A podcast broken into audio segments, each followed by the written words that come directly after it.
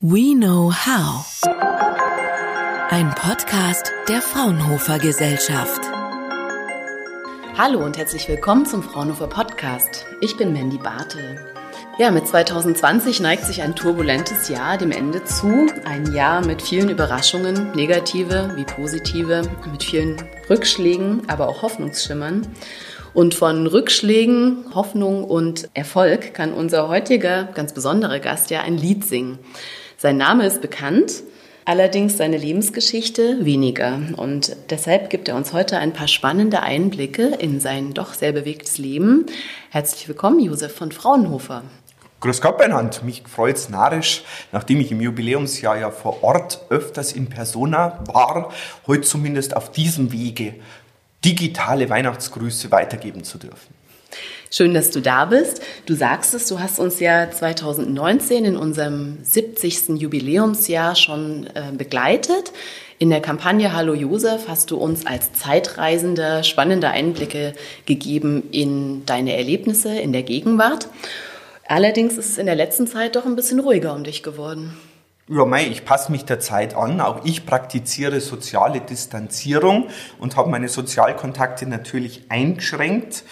Weil erstens bin ich Asthmatiker und mit Lungenkrankheiten habe ich damit eine sehr schlechte Erfahrung gemacht. Und unter uns, ich bin ja auch nicht mehr der Jüngste, bin schließlich ein 87er Jahrgang, also ein 1787er Jahrgang. Ja, das ist ähm, über 200 Jahre her. Aber sag mal, wie war das denn damals zu deiner Zeit mit der Medizin? Wie war der medizinische Stand? Gab es schon Impfungen? Wusste man, dass Krankheiten von Viren und Bakterien kommen? Nein, das hat alles noch in die Kinderschuhe gesteckt. Schauen Sie, zu meiner Zeit war die Lebenserwartung um 1800 rum etwa bei 38,4 Jahren. Das habe ich genau um 0,6 Jahre übertroffen. Aber mit 39 war dann auch bei mir Schluss. Und viele von meinen Geschwistern sind gar nicht so alt geworden. Sieben an der Zahl sind bereits im jungen Kindesalter von uns geschieden. Ja klar, die Kindersterblichkeit lag damals etwa bei einem Drittel. Und so sind von uns elf Kinder bloß meine vier Schwestern und ich übrig geblieben. Und die Impfungen, das war eine spannende Zeit, weil neun Jahre nach meiner Geburt, da ist ein Engländer, der ist auf die Idee gekommen, dass sich Melkerinnen zwar regelmäßig an Kuhpocken anstecken, aber danach nicht mehr an Menschenpocken. Und dieser Landarzt, Edward Jenner hat er geheißen, der hat daraus eine These abgeleitet und er hat einen Jungen mit Kuhpocken infiziert und damit aber für Menschenpocken immunisiert. Ja, und das war der Beginn von der Pockenschutzimpfung. Und den Begriff, den hat er von der Kuh abgeleitet. Also Wacker, lateinisch für Kuh. Und daraus entstand die Vakzination und die Immunisierung. Dass der Grund für die Krankheit allerdings ein Virus war, das hat er nicht wissen können. Das hat man erst 100 Jahre später herausgefunden. Und eine Impfpflicht, die wurde erst im Deutschen Reich eingeführt. Da sind wir dann in die 1870er Jahre. Ja, zum Glück sind die Pocken heute ausgerottet und andere Krankheiten sind ja dank der Impfung auch auf dem Rückzug. Also da hat die Wissenschaft zum Glück riesige Fortschritte gemacht. Wusstest du eigentlich, dass die durchschnittliche Lebenserwartung in den letzten 220 Jahren sich verdoppelt hat, mehr als verdoppelt hat, also 80,9 Jahre werden wir jetzt durchschnittlich heutzutage und auch die Kindersterblichkeit ist zum Glück auf 0,3 Prozent gesunken. Also zum Glück haben wir da ganz andere Mittel an der Hand durch die Wissenschaft, durch die Forschung und äh, die werden uns hoffentlich helfen, um auch den Kampf gegen die Corona-Pandemie zu führen, erfolgreich. Das hoffen wir und das macht mich tatsächlich staunen. Ich finde es auch toll, wie es sich mittlerweile global vernetzt, wie Forschungsergebnisse da ausgetauscht werden und dass alle an einem Strang ziehen. Und mich freut es natürlich schon besonders oder macht mich auch ein bisschen stolz, dass gerade Fraunhofer bei über 100 Projekte beteiligt ist, um genau gegen diese Pandemie zu kämpfen. Da geht's um den Impfstoff, da geht's um Medikamentenentwicklung, aber auch um Diagnose, Prävention. Und da sieht man auch mir, wir ziehen alle an einem Strang und wir helfen zusammen, damit wir diese Krise möglichst schnell hinter uns bringen können. Ja, jetzt sind wir schon wieder in der Gegenwart, aber Josef, nimm uns doch noch mal ein bisschen mit in die Vergangenheit, in das München des ausgehenden 18. und beginnenden 19. Jahrhunderts zu deiner Lebenszeit. Wie sah die Welt damals aus? Wie sah dein Leben aus? Also gebürtig bin ich Straubinger, bevor ich nach München gekommen bin. Ich bin das elfte und das letzte Kind von einem Glasermeister gewesen, dem Franz Xaver. Und wir hatten eine eigene Werkstatt und ein Haus, ganz in guter Lage in der Nähe vom Stadtplatz in Straubing. Allerdings ist im Jahr 97 schon meine Mutter verstorben und ein Jahr später dann auch mein Papa. Dann war ich vollweise und ich war nicht das kräftigste Kind, weil ich Asthmatiker war.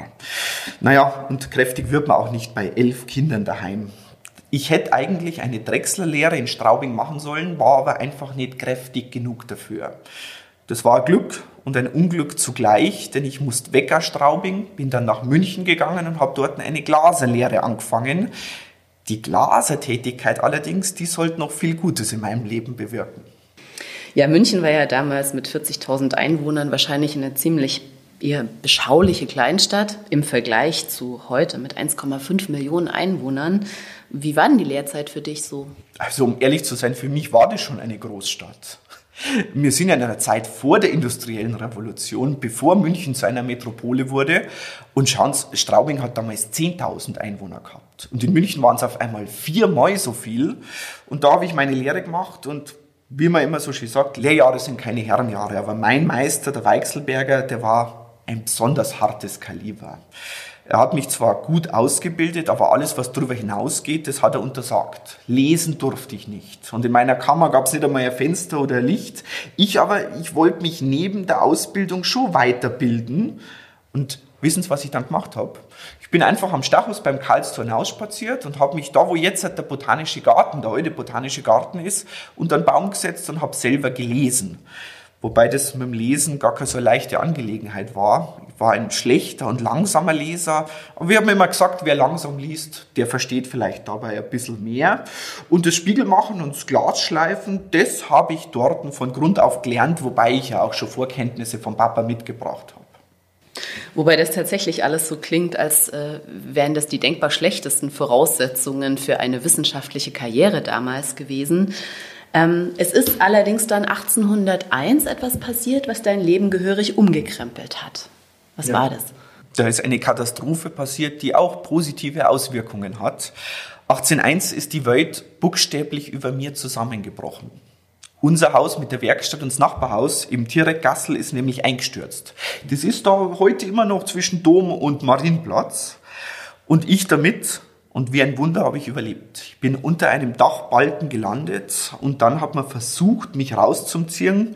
Vier Stunden hat das Ganze gedauert. Bis dahin hat man Tücher mit Essig und mit Wasser mir zugeschoben. Erst habe ich nur einen Finger freikriegt, dann langsam Hand, einen Arm. Endlos war die Zeit. Aber dann bin ich tatsächlich gerettet worden. Mei, und sogar der Kurfürst war da und hat bei der Bergung zugeschaut, wegen mir, wegen einem Glaserbuben von 14 Jahren. Und das hat für mein Leben vieles verändert. Ich habe quasi im Juli ein Weihnachtswunder gekriegt. 88 Gulden hat er mir geschenkt für die Rettung und seine Protektion dazu. Und noch einer, da war ja ganze Menschenmenge bei der Rettung dabei, war da, nämlich der Utschneider. Und der Utschneider sollte viel Gutes für mein Leben bewirken. Ich habe mich übrigens revanchiert beim Polizeipräsidenten, der damals die Rettung koordiniert hat. Viele, viele Jahre später habe ich ihm ein Fernrohr aus meiner Fertigung geschenkt, um mich ein bisschen zu bedanken, dass meine junge Karriere damals noch nicht geendet hat.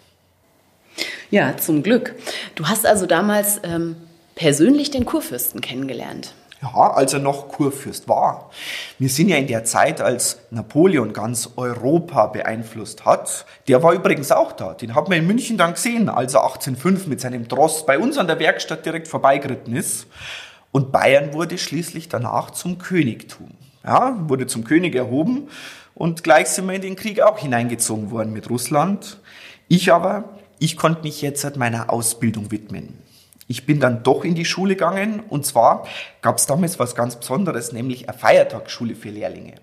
Sie müssen wissen, dass es damals noch über 50 Feiertage in München gegeben hat und immer an diesen Tagen durfte man sich weiterbilden.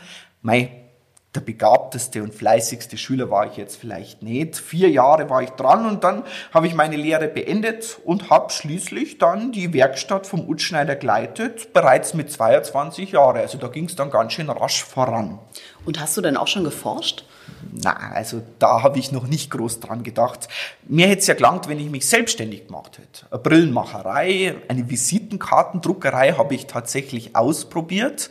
Das hat allerdings wirtschaftlich nicht so gut funktioniert. Und von die 88 Gulden habe ich mir eine Schleif- und eine Glasschneidmaschine gekauft, gebraucht. Das heißt, ich habe einfach geschaffen. Ich habe einfach gebaut und handwerklich war ich tätig.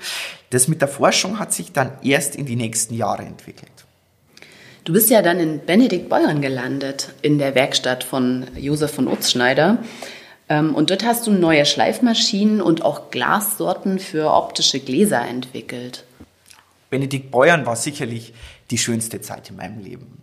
Man ist in der Nähe vom Alpenkranz, man hat ein wunderschönes Panorama. Ich hatte eine gute Glashütte mit genügend Angestellten, um wirklich vorrangig und hochgradig professionell arbeiten zu können. Und ich habe also nicht mit dem Ofenrohr ins Gebirg, sondern nach dem Brennen mit dem Fernrohr ins Gebirg geschaut und konnte die Refraktoren, also die Fernrohre, direkt dort testen. Und die Aussicht war so schön, dass ich sogar prominenten Besuch gekriegt habe. Der Herr Gauss ist extra aus Göttingen gekommen. Zwölf Tage lang hat er sich in eine Kutsche gesetzt, um mich in Benedikt Beuern zu besuchen. Gut, äh, Sie müssen wissen, ich habe ja damals von München schon 16 Stunden mit der Kutsche gebraucht, um draußen zu sein. Heute braucht man eine Stunde mit der S-Bahn. Aber schön war es schon in der Kutschen. Also ich weiß gar nicht, ob man es so schnell hinter sich bringen muss. Und 1819 sind wir ja dann von den Bäuern wieder nach München umzogen. Der Gauss, der hat gemeint, er wäre bloß wegen mir kommen. Also ich glaube schon, dass ihn die Refraktoren mehr interessiert haben. Und das Panorama war ja auch schön und einkauft hat er für seine Sternwarte. Und wir waren damals mittlerweile Marktführer, was die Feinoptik im deutschen, aber auch im europäischen Raum angeht. Also die Qualität, die wir geliefert haben, die gab es maximal in Paris und in London, gerade bei den achromatischen Fernrohre. Da bist du ja wahrscheinlich dann auch finanziell unabhängiger geworden, wenn ihr so viel Erfolg gehabt habt damals. Ich habe ein gutes Einkommen bekommen. Also mit meinem Jahresgehalt hätte ich dann zweimal unser Familienhaus in Straubing zahlen können. Ich war an die Gewinne beteiligt und unsere Fernrohre haben sich weltweit sehr gut verkauft. Wer hat denn sonst noch bei dir eingekauft, außer der Herr Gauss? Unsere Fernrohre sind bis in die USA, bis nach Russland exportiert worden und sogar der Zar Alexander hat mich deswegen in Benedikt Beuern besucht. Das war schon recht viel Prominenz, die da um mich herum aufgetaucht ist. Ja, in der Tat. Und du warst gerade mal 22 Jahre alt. Wie bist du denn mit so viel Prominenz und vor allem auch mit so viel wissenschaftlicher Verantwortung zurechtgekommen? Was hat dir dabei geholfen? Um ehrlich zu sein, nicht so gut. Also ich stand ungern im Mittelpunkt und habe von mir erzählt. Darum ist jetzt auch diese Situation ein bisschen komisch für mich. Aber ich fühle mich immer dann sicher, wenn ich übers Fachliche reden konnte. Das heißt, ich habe die Glashütte hergezeigt, ich habe die Refraktoren vorgeführt und dann habe ich ein bisschen mehr Sicherheit gewonnen und auch Selbstvertrauen durch das, dass wir hohe Qualität produziert haben. Schauen Sie, wo wir den großen Refraktor für Dorpat fertig gemacht haben und bevor wir ihn losgeschickt haben, haben wir uns gedacht, da zeigen wir ihn nochmal der Münchner Bevölkerung und dann haben wir ihn an der Salvatorkirche vorgeführt und dann haben wir uns einen besonderen Gag überlegt. Da haben wir nämlich seine Majestät persönlich durchs Fernrohr Zeitung lesen lassen. Ich hätte es nicht braucht, aber es war ein schöner Beweis, wie auch unsere optische Forschung einen praktischen und lustigen Nutzen haben können. Und ansonsten hat der Utschneider das geschäftlich übernommen und ich, ich habe mich mit Wissenschaftlern brieflich ausgetauscht oder die Werkstatt in Benedikt Beuern herzeigt. Was hat euch denn damals an der Optik so, so fasziniert? Unsere Linsen und die Fortschritte in der Optik haben den Blick auf die Welt verändert. Und nicht bloß auf die Welt, sondern auch auf den Himmel und auf die Sterne. Durch die Verbesserung der Linsen, und das war nicht leicht, konnte man Sterne vermessen, neue Planeten entdecken. Und ich stand genau zwischen der wissenschaftlichen Theorie und der Praxis. Also ich habe gerechnet, gemessen, war aber auch direkt beim Schleifen dabei und habe versucht, schlierenfreie Linsen herzustellen. Und dann wurde das heller dann kam es zum Licht und deswegen hat mich das Licht gerade so fasziniert. Und das waren die Fortschritte, ja, die vielleicht bis heute ja noch Auswirkungen haben. Ich habe jetzt erst gelesen, und es freut mich schon ein bisschen, dass das Fraunhofer Institut noch immer gerade in der Optik vorne mit dabei ist und jetzt hat im Jahr 2020 den Deutschen Zukunftspreis gewonnen hat für die EUV-Lithografie. Was das allerdings ist, da muss ich ganz ehrlich sagen, das habe ich nicht ganz verstanden. ja, wie erkläre ich das jetzt jemandem, der aus dem 19. Jahrhundert kommt? Hm. Diese drei Unternehmen, Zeiss, Trumpf und Fraunhofer, haben äh, 30 Jahre erstmal daran geforscht. Das ist eine ziemlich lange Zeit. Für dich ja wahrscheinlich nicht so, aber für unsere Forschung heutzutage schon.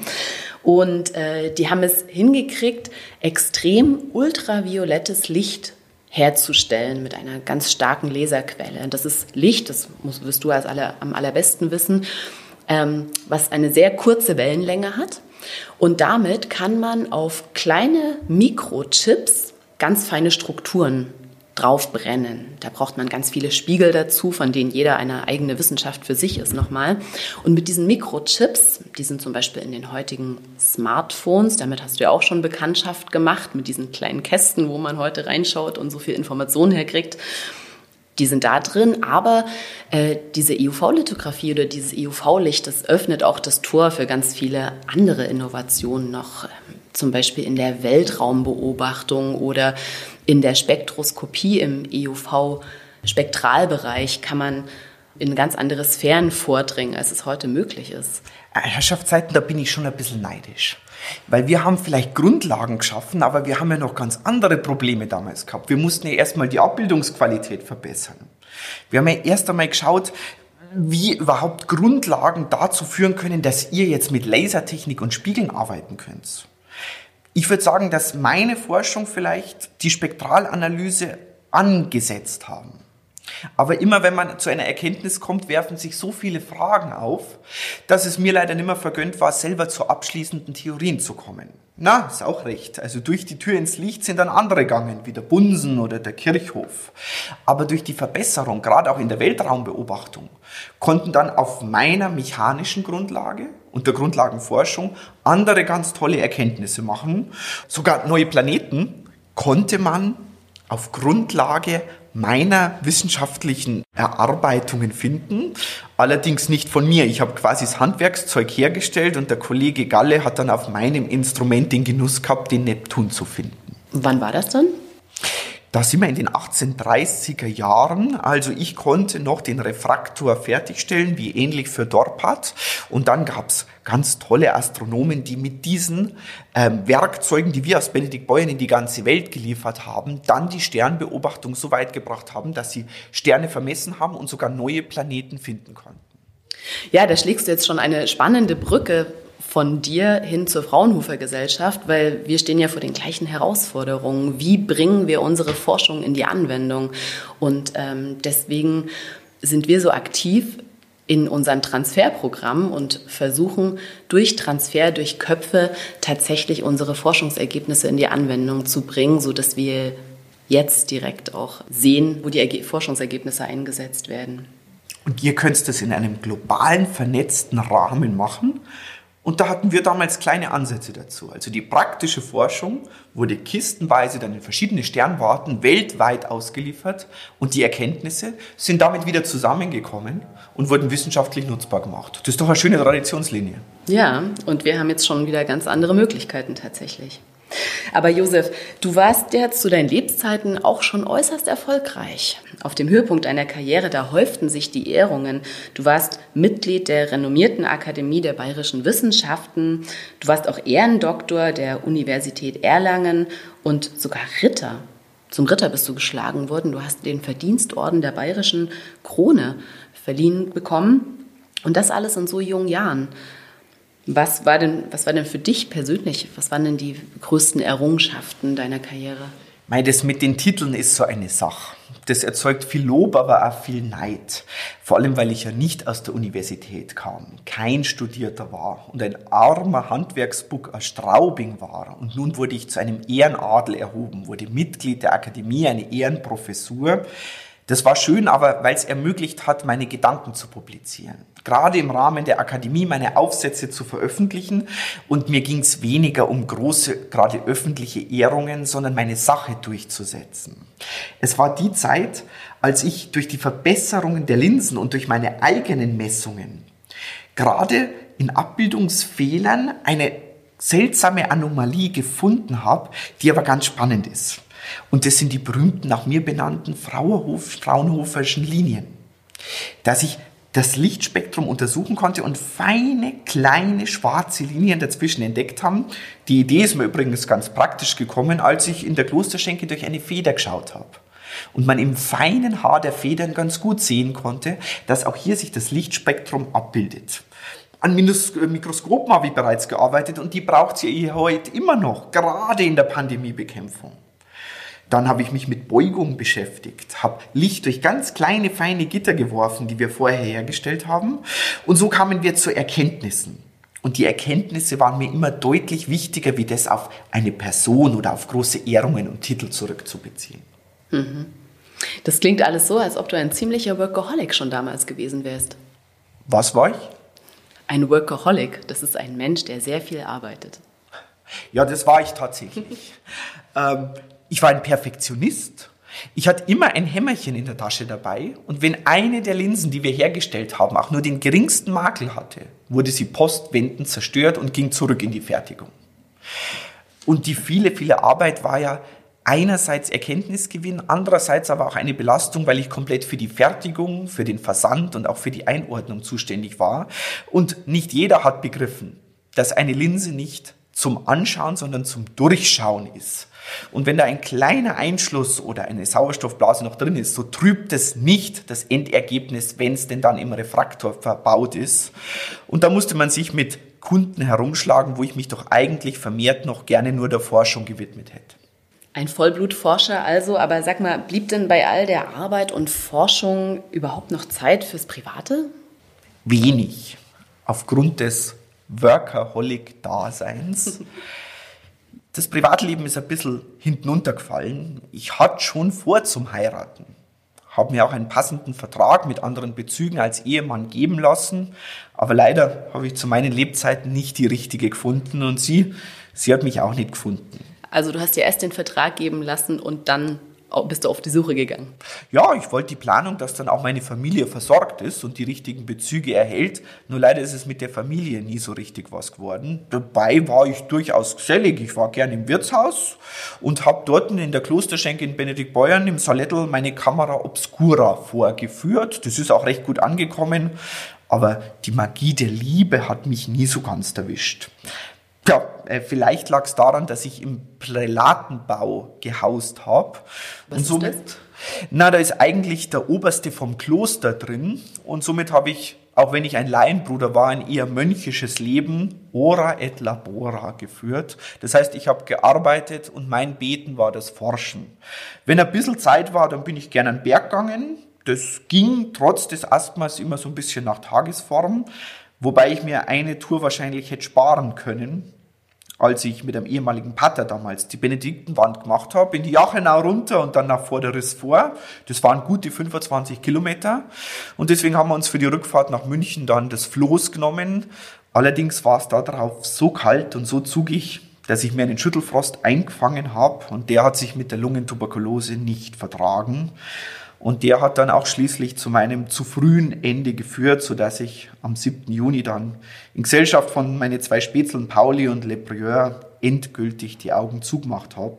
Zu früh, denn ich hätte eigentlich noch viel vorgehabt. Die Uni hätte mich interessiert, ich wollte weiter publizieren, das Institut verstaatlichen, die Forschung vorantreiben, aber dafür ist leider keine Zeit mehr blieben.